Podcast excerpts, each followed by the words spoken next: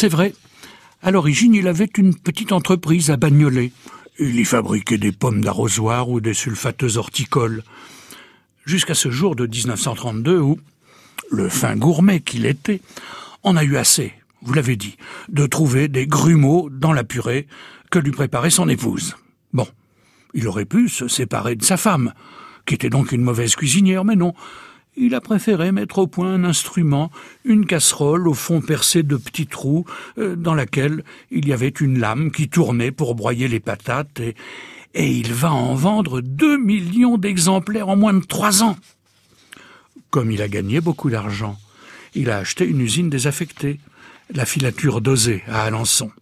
Il a embauché plein de gens pour fabriquer industriellement ce qu'on a bientôt appelé le moulin à légumes. Et comme c'était un génie, quand son moulin à légumes a commencé à s'essouffler, eh bien, hop là, il a inventé le moulin à café électrique. En 1954, la société prendra le nom de Moulinex et connaîtra une incroyable expansion. En 58, une usine ouverte à Argentan se spécialisera dans le sèche-cheveux.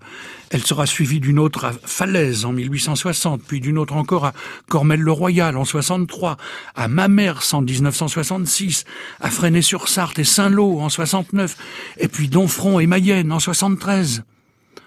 En 1980, les usines de Jean Mantelet, car je ne vous ai pas livré son nom, il s'appelait Jean Mantelet, et ses usines employaient 10 800 personnes et produisaient plus de 100 000 appareils par jour.